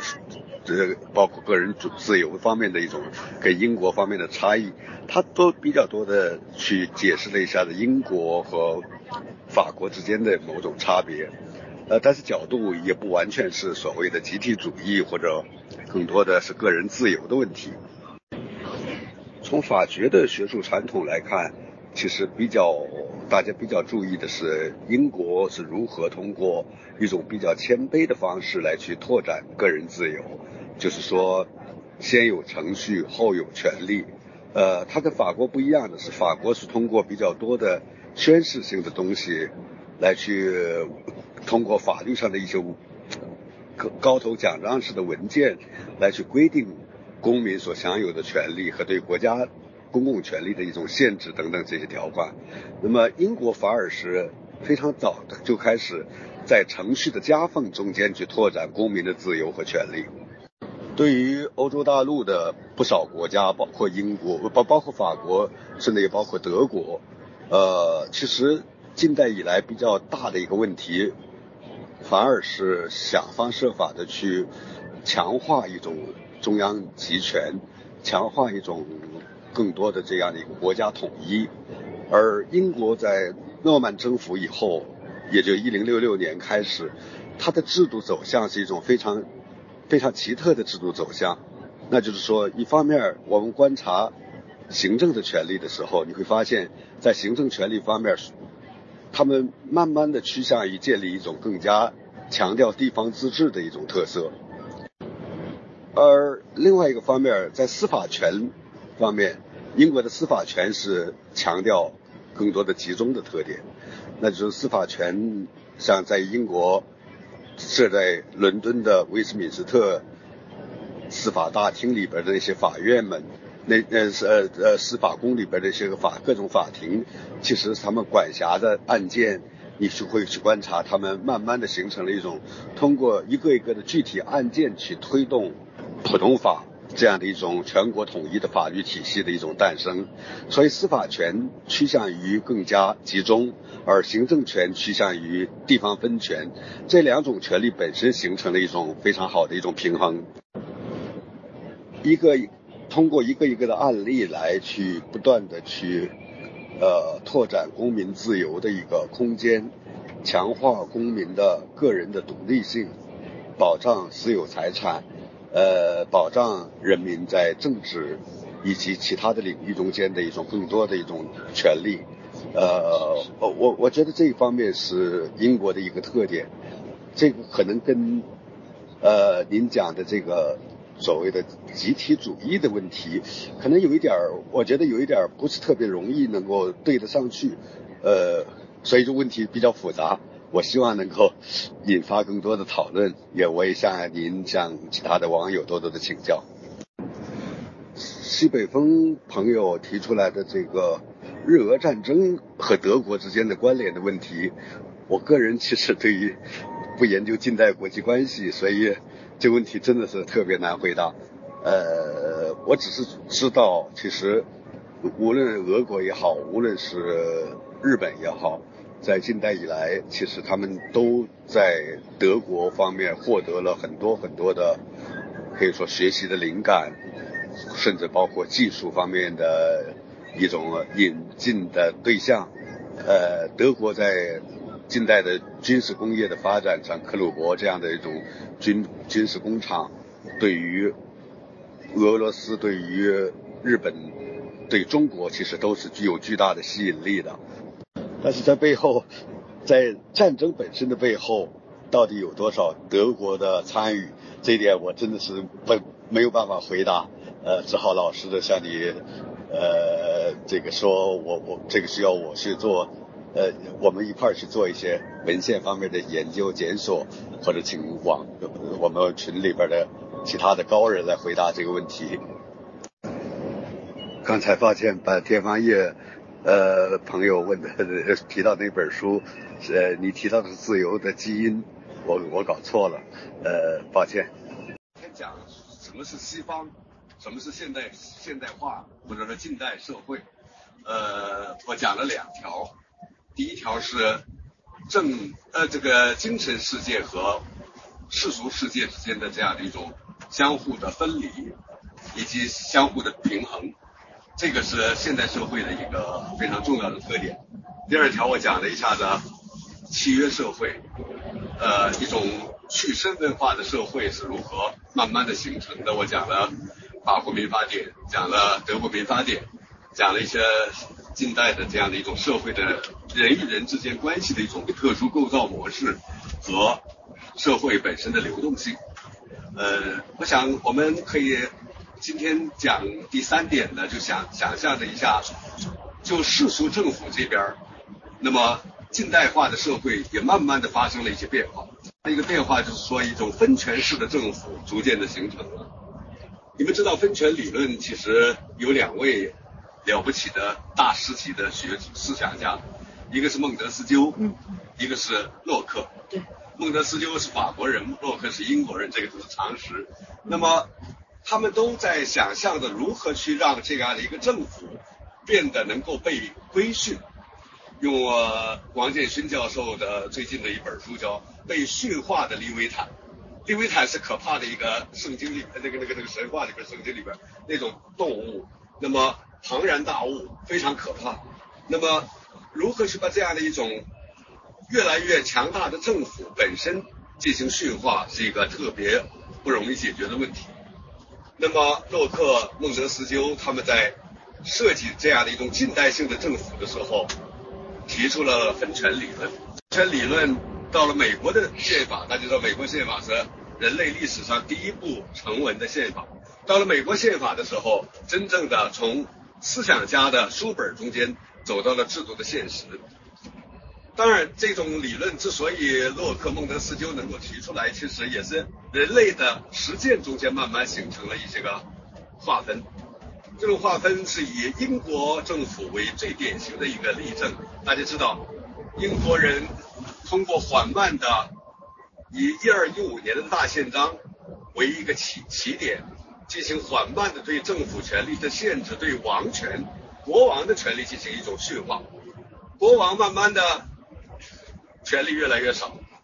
国王慢慢的就变成了一种特别的符号化的一种像一种一种角色，他没有多少权力，他任何行使权力都必须通过议会来去行使。在议会，国王是在议会里边行使权力，通过议会来行使权力。那么，英国有一位了不起的宪法学家，在十十十十九世纪，那么他叫白志浩，叫 Walter Bagehot。呃，白志浩是特别有名的一个人物，因为他是如果大家都读现在的英国的杂志的话，还知道有一个叫《经济学人》的杂志，那个杂志就是最早的编辑就是白志浩，他对于英国的政府实践进行了一种详尽的描述和分析。为什么会有这有这样的一种权利的划分？他首先发现，他说英国的宪法好像是一种最独特的宪法，它的独特性主要体现在。它能够把两个功能进行一种划分，这两个功能是一个是唤起举国上下对这个国家的荣耀感的那部分功能，那么另外一部分的功能是一种特别实用化的一种权利的一种行使过程，或者说它的构成。那么荣耀化的符号最大的体现就是英国的国王，或者说有时候是女王，很有意思，英国。好像特别了不起的，经常是女王而不是男王。呃，这个女王厉害，比方说以前的所谓的呃这个呃维多利亚时代，Victoria 这个这个这个女王在整个的十九世纪的可以说是是是英国最伟大的君主。那么呃现在这个女王也厉害，这个女王伊丽莎白二世，伊丽莎白二世现在每多多执政一天。就创造英国另外一个记录，每天都在创造记录，就是执政时间最长的。那么大家都觉得，哎呀，包括我们国家领导人到了英国去，一定要去拜谒一下这女王，会见一下女王，觉得被女王会见是一何等荣宠的事情。大家知道，我们的领导人还跟女王坐在一架金色的马车里边，在白金汉宫那个地方行走。我觉得可能女王也很烦，对不对？太胖了那个人啊。那么这个这个女王，我觉得是这种事情，我觉得把她儿子都给熬老了。我反正这个查尔斯王子，你说怎么办啊？这老太太越活身体越好的感觉。但是呢，大家不要忘记，我们这么好像关注女王，其实女王有什么权利？女王没什么权利。女王。每次国会每一届国会开会的时候，他一定要出来致辞。但是大家知道，他那个致辞是内阁起草的，没有一句话是他自己写出来的。所以，而且他不能够乱讲，他不能脱稿讲。所以，是他是一个非常荣耀化的权利。但是，但是大家每当看到了女王出席，大家每当看到了这个相关的，比方说白金汉宫的那些个仪式，你会觉得这国家特特别了不起，特别伟大。作为一个英国人是非常自豪的一件事情，这是荣耀性的一部分。这部分功能华丽，这部分功能可以说是美轮美奂，足以唤起人们的自豪感。那么，但是另外一部分功能是以白金汉不不以以以唐宁街十号的主人为代表的英国的政府系统。英国的政府系统绝对不追求华丽。白金汉宫那个不是白金汉，这个唐宁街十号那条路。现在好像封起来了，不让通不通行了，因为常人不能通行。以前旅游游客经常走过了都没有发现十号在哪儿，要是不是注意到门口有一个警察在那站着的话，更没办法想象大英帝国的第一部长首相居然是就在这样的一个简朴的门脸里边办公，他就是这样的一种状态。那么整个的这套系统极具现代性，也就是说不是声张。不追求华丽，追求的是实用的功能，富于效率的功能。那么，这是这是这是白之浩所描述的英英国宪法的一个非常重要的特色。那么，我们知道同样的一种功能在我们的邻居日本，你可以发现他们慢慢的也形成了这样的一种特别有意思的一种区分。日本的在德川幕府时代所建立起来的那样的一种政府模式，或者说我们可以追溯到更早的幕府政治。是一种非常特殊的政府政治，那就是说，一方面他们有一个天皇，天皇传承了不知道多少代，到现在是一百二十五世天皇，天皇。那么天皇好像全国人民都觉得他是伟大领袖，他是最高的领导人，但是其实过去的六七百年的时间里边，日本的天皇从来没有像中国的皇帝一样的行使实际的统治的权利。实际统治权力是放是是交给了所谓的将军，将军呢，德川家康建立了他的政府以后，获得了征夷大将军的称号，然后就自己说：“我不要在京都这个地方，因为京都这里有天皇，碍手碍脚的。”他自己说：“我们首都建在江户。”你们知道江户在三百年前，呃，不，三百多年前，现今天今今年是明治维新的一百五十周年的纪念年。一个三百多年前，那个江户仅仅是一个一万人左右的一个小镇子，没有任何现在的东京。那么那那个时候，他居然把首都他自己的呃总总部放到了江户。那个时代的交通可以说是江户跟东京都之间的距离非常非常的遥远，他就到那儿去行使自己对全国的全日本的统治权利，而不在京都。两百六十年的统治时间里边，他几乎没有向江向京都的天皇去请示工作、去汇报工作，他完全是把天皇放在了搁搁置在一个遥远的地方。那么，同时他还制定法律来规定天皇的行为准则。天皇这边你要做什么事儿，比方说禁止天皇私下里边跟下边的那些诸侯们沟通，要沟通的话，这是违反了。儒家所制定的法律，关于公家的法律，关于天皇那边的法律，实际的统治权力是在这江户，而荣耀性的权力是放在了京都。这是日本的一个政治的特点，这个特点非常非常的特殊，可以说是，我我我觉得这是东方国家极其珍珍贵的一个政治经验。那就是说，统的权利和治的权利，我们通常说统治、统治，统的权利和治的权利分分开了。哎呀，天皇一家在京都那个地方啊，寂寞。哎呀，这个这个没有什么权利啊。你们知道，好几届天皇干了几年以后，说算了，不干了，出家。后来天皇好几任天皇都出家了，就是做和尚去了。他要做和尚，那也很荣耀，叫法皇。法皇法就是在庙里边待的，他选择哪个庙，那个庙宇马上地位就提高了，因为他没有什么这个这个整天就想，只能说最大的追求和乐趣就是生孩子，呃造人，因为生孩子对他们来说很重要，因为必须要有男孩来传承权力。但是历史上也曾经有过女天皇，那么呃京都御所。可能有不少朋友都去过呃京都那个地方，那个寓所跟我们的比方说想象的故宫、我们的紫禁城比起来，哎呀，差距太大。那个寓所的大门的那个顶上是草，是草做的，草搭出来的那个那个那个那个那个那个叫什么？那个那个门门厅。人们说这个草是非常珍贵的草，那再珍贵它还是草嘛？这这简直是太太不像样子了。甚至有一有相当长的时间，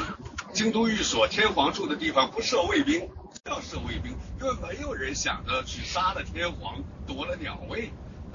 没有，因为你造反造反有什么意思？你你要取而代之，取而代之，取而代之，你你也是一个没有权利的角色。所以天皇正好因为他没有权利而获得了安全，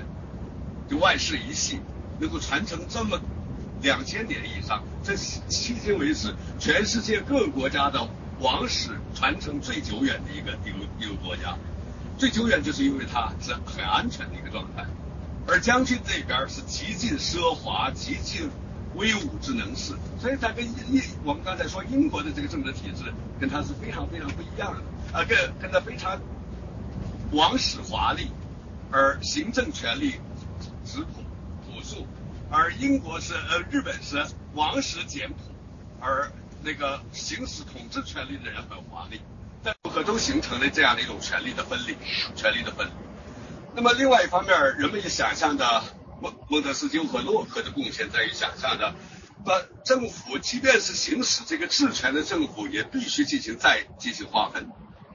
那么这划分两部分内容非常重要，一个划分是纬度是横向的纬度，也就是说每一个政府权力政府都必须要进行一种。立法权、行政权、司法权 这三种权力的划分分离，把这三种权力分开来。他想想美国式的这个三权分立，我们领导人经常根本不理解这三权分立是怎么回事。比方说，美国的总统来，我们的领导人就想象这个他们的总统跟我们那个一把手是一个概念，其实根本不一样。美国的总统充其量就是行政系统的总管，行政系统的总管还要受到一定的制约，因为这个制约，美国是个联邦制国家，他根本没有办法去管议会的权利，没有去管，没有办法去管司法的权利，所以我们国家领导人对他那礼貌那么礼仪，当着国家元首，其实根本不是。他不是说国家全部的元首，有时候美国来一个最高法院的大法官，中国的领导人往往说不就是最高法院的法官吗？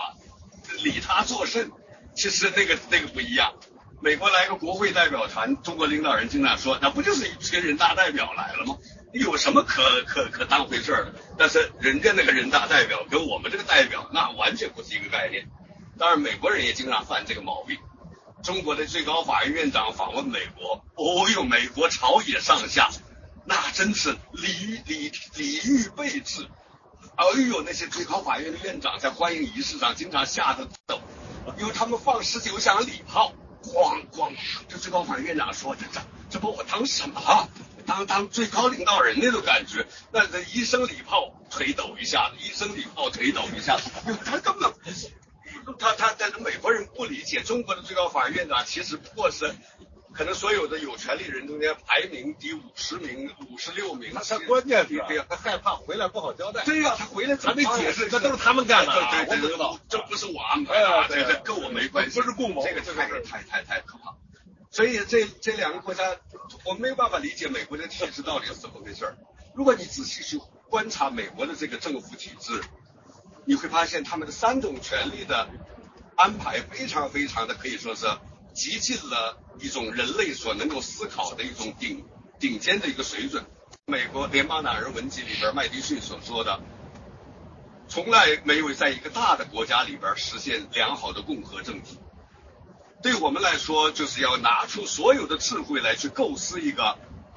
在这样的一个大国里边运行良好的共和政体。你看三种权力的形成，对吧？像总统和副总统选举产生，全国人投票，但是投票又不是机械的一人一票的统计，而是说它要经过两个阶段。第二个阶段叫选举人票，选举人票是很微妙的一种设计，因为它要平衡大的州和小的州之间的这种力量对比。相对而言，小的州的选举人的相对数量反而要多。也就是说，跟人口比例相比较，选举人的票数要多，而大的州、人口多的州相对要少。你总统的竞选者、竞选总统职位的人，你就不能把所有的心力都放在大州，说大州只要投我的票，人口全国的人口过半，我就可以取，呃，选民的数量过半就能取胜。不，你必须重视小州。相对来说，小州的选举人还比较多一些，你小州的票你要抓不住，那你可也很可怕。那么，于是。选举人制度、选举人团制度本来是骑马时代，说这个州投完票还要有几个代表去把这个投票结果去向中央来去汇报，但到现在仍然不是不是这个骑马时代了，但是仍然保留，因为它非常微妙的一种制度。那么人民选举总统，人民选举总统和副总统，但是你们知道人民不选部长。各部的部长或者说国务卿，他是由总统按照分赃原则来去安排。当了总统，谁就有权利组阁。组阁的这些成员其实必须得到国会的参议院的认可。但是参议院不是众议院，你们想想这个议会的构成非常非常的有趣。那么我们国家的总理、各部的部长是怎么产生的？你们知道？其实不是总理一个人来去说我是兄弟伙，大家一块来一块干，但不是了，他的各种各样的因素构成了我们这样的一个内阁，所以总理经常摸不透这个部长心里面在想什么。但是在美国，他讲究行政权力的效率化，人民选了总统以后，总统的班子的安排全部交由总统一个人来说话算数，这样的话就形成了一种非常富于效率的一种一种状态，忠诚。特朗普总统现在可能最大的麻烦就是他上来以后安排那些核心班底基本上都都离开他了，免掉了。这个这个就有点乱，但是再乱你会发现它的效率方面还是要追求第一的。当然，总统要受到议会的强有力的监督，这一点受到司法权力的一种制衡。那么在产生的模式上，议会产生的模式是人民选举，但是司法这个权利非常重要的权利，绝对不是由人民选出来的，而是一定要考虑到它的这样的一种专业化的权利，必须不能由民选产生。于是总统来去提名，国会参议院来进行认可，这是这样的一种模式产生了整体的司法权。美国联邦法院系统应该有将近一千名法官。包括最高法联邦最高法院的九个大法官，没有一个是人民选举产生的，而且这种人在法官这个权利只只要一产生，你们知道他就终身了。总统不一样，总统是四年，你想再干一一届那可以，你要必须要再竞选，才人民投票给你，你才能够再干四年。那么干了八年以后，你再说全党人全全党都不喜欢我退，那也必须退。你你你你不可能不退，因为宪法已经规定你只能干两届，最多干两届，你也不可能随便把宪法给改了，说把这个这这个任期限制给取消，这是绝对你不敢做不能不能做的。汉三易，汉宪法难。议会也有议员也有任期的限制，任期主要由人民来投票产生的任期，但是法官你们从来没听说过联邦法官还要受到任期的限制，不。那一坐上去了以后，就拉革命车不松套，一直拉到八宝山。现在美国的这个许多人在忧虑说，特朗普上来以后赶上一些人老是法官年龄大了要退休，一退的话，特朗普就任提名一个保守派的法官。现在美国联邦最高法院的保守派的比例已经达到了五位，五比五比四，九个大法官，但是。但是有一位女的大法官，女的大法官叫叫叫叫叫金斯伯格，金斯伯格，金斯伯格大法官，哎呀，他他现在可能心里边有点后悔，他没有在奥巴马做总统的时候退休。他要是自己主动申请退休的话，让奥巴马赶快提名一个上来，那就好了。但他现在年龄太大了，他已经八十八十五岁多了吧，八十五六岁了，但是。老太太身体也不好，很瘦，那种呃身材娇小。我曾经见过这位这位大法官，这种终身任职的这样一些角色，能够终身的行使如此巨大的权利。总统所做的决策，法官可以宣布违宪；议会所制定的法律，法官可以宣布它违宪无效。这样的一种以司法为如此崇高的权利。这个书书的作者认为，这违反了国父们缔造这个共和政体的时候的一些初衷。当然，我们可以看到三种权力之间的相互制约平衡，在美国的宪法中间是真正是达到了达到了极致，达到了极致。这样的一种政府，你不需要太担心像特朗普这种很二的家伙。呃，你他他再再那个，你你知道司法权还独立，司法独立还在，议会。不受政府的控制，议会可以监督政府、监督总统，这样的一种权力的分离是非常非常的重要。大家都说你不能退呀，特朗普只要在台上你就不能退，所以他说我坚持干，坚持干，现在只好坚持干，因为防止他他是民主党这个呃这个倾向的自由派的大法官。但是无论如何，这个特朗普如果是再干第二届的话，美国的整个的司法的保守化倾向是美国许多人非常非常忧虑的。你可以发现这种权力的构造非常有意思，它产生也不是人民选举产生，它的一坐上去就终身任职这样的一种状态，你们知道想想象的这一个国家有这样的一种权利是民主吗？是民主吗？所以有一本书叫《黑衣人》，穿黑衣服的人在美国畅销了一段时间。这本书就激烈的攻击说，美国的这个政治制度已经不是一个共和政体了，已经不是一个人民当家作主，而是法官当家作主。那么接下来有一个刚才说的横向，我们可以说纵向的权利分离也非常重要，那就是地方自治，那就是美国联邦宪法所设设想设计出来的这种制度。地方的事务就是地方的事务，美国的宪法所追求的那个境界是说。所有能够由地方政政府行使的权利，就不要由中央政府来去行使；所有由人民来自己处理的事务，那就不需要由政府来去管。所以整个的权力是往下倾斜的，而不是向上集中的。这是美国政府制政政治制度非常重要的特点。我们昨天也提到了英国政府的模式是司法集权，而行政方面的权力是地方自治，高度自治。这王斌女士在英国生活时间很长，她能够描述出她自自己生活的感受中间，其实中央政府对于地方的人民来说，简直可以说是所有的。呃，法律的运行过程，在制定法律的时候，要考虑到不要去制定一些过分的超越于人的常规道德的一些准则。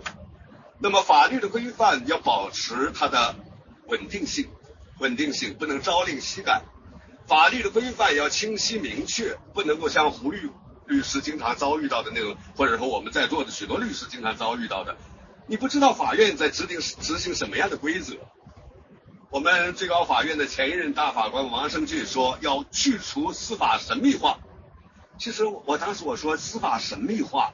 那你自己经常是司法神秘化，因为王王胜王胜俊院长说，在我们国家判不判一个人的死刑要看三个因素，第一个因素是法律的规定，第二个因素是治安形势，第三个因素是人民群众的感觉，忽略不计的一个状态。所以这是这是。我们知道分权政府，如果一个国家能够达到分权，我们可以说这个国家就进入到了一个现代文明的一个时代。如果一个国家仍然还存在着定于一尊的、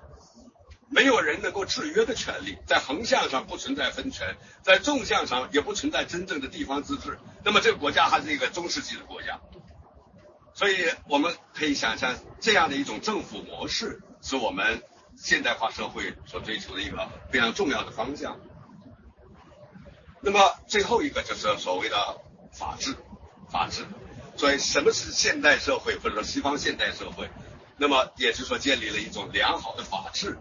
就是一种现代的西方社会。这种良好的法治其实体现在，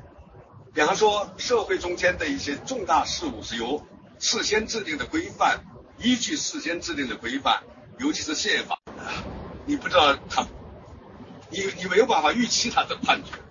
你当事人去咨询的时候，咨询一个律师说：“段律师，这个案子会怎么判？”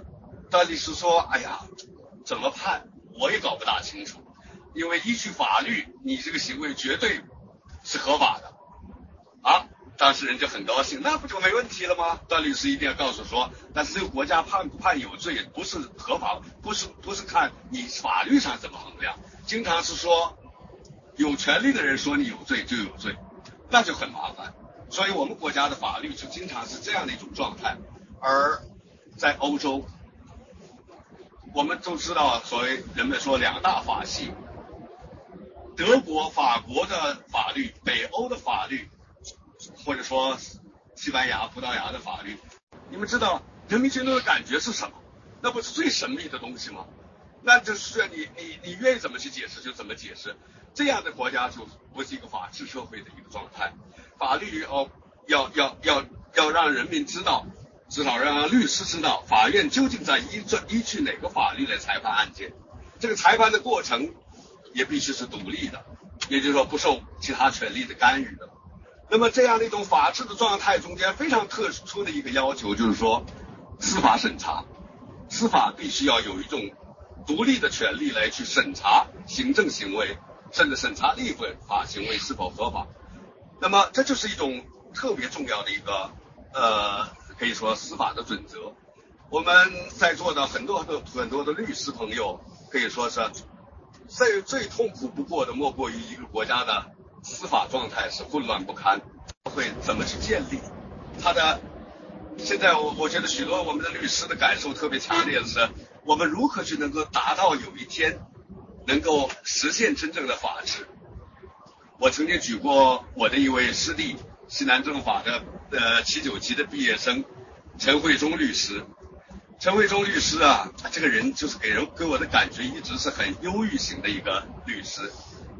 脸上总是写着写满了困惑和思考，甚至是痛苦。有一次他被香港的法庭邀请过去。作为专家证人来去对于一个涉及到大陆当事人的案件去做专业的咨询，香港的法庭经常有这样的一种设置，让这个大陆的一个专家有法庭有任何涉及到大陆法律的问题的时候，法官要向这个大陆法专家来去咨询，说这是一个所谓的大陆法系，欧洲大陆法系。但是德国的学者往往进行进一步的划分，说还分罗曼罗曼化的法律，就是说南欧南部欧洲的那个说拉丁语系的法法法律和北边的法律不一样，而德国的法律就很不一样。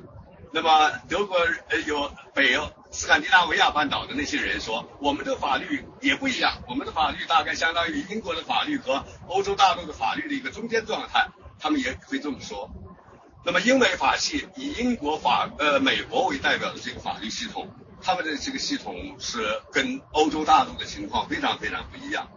但是再不一样，它必须满足法治所要求的最低限度的准则。这个底线准则就是我刚才讲的这这些这些个内容。现在在有时候你还可以看到他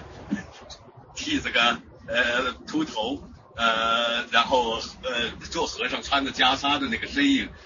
他说，只有出家才能够舒缓他内心的这种焦虑，这样的一种自自自己职业的这种巨大的一种反差矛盾。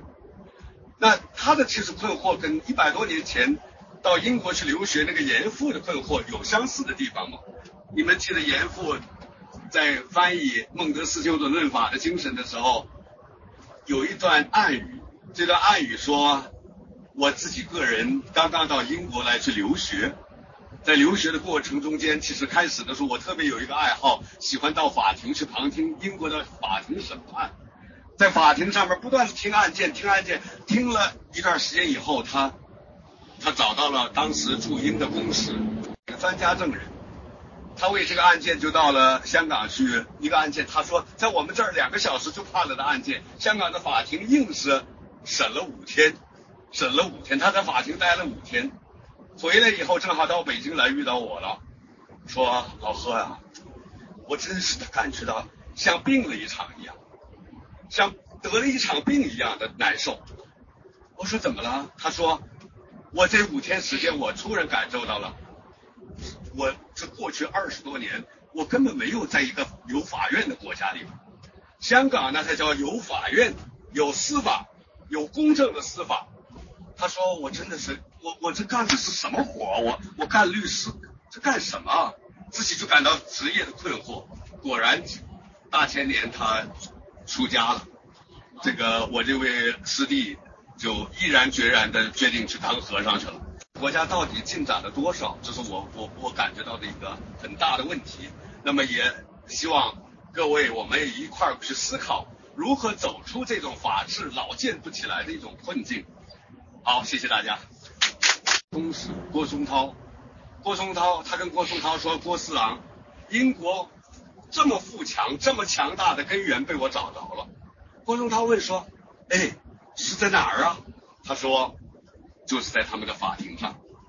我在他们的法庭上旁听了这么多的案件，发现他们的法庭每天都在伸张公理。”每一个案件都在伸张正义，说这样的国家不富强，天理不容。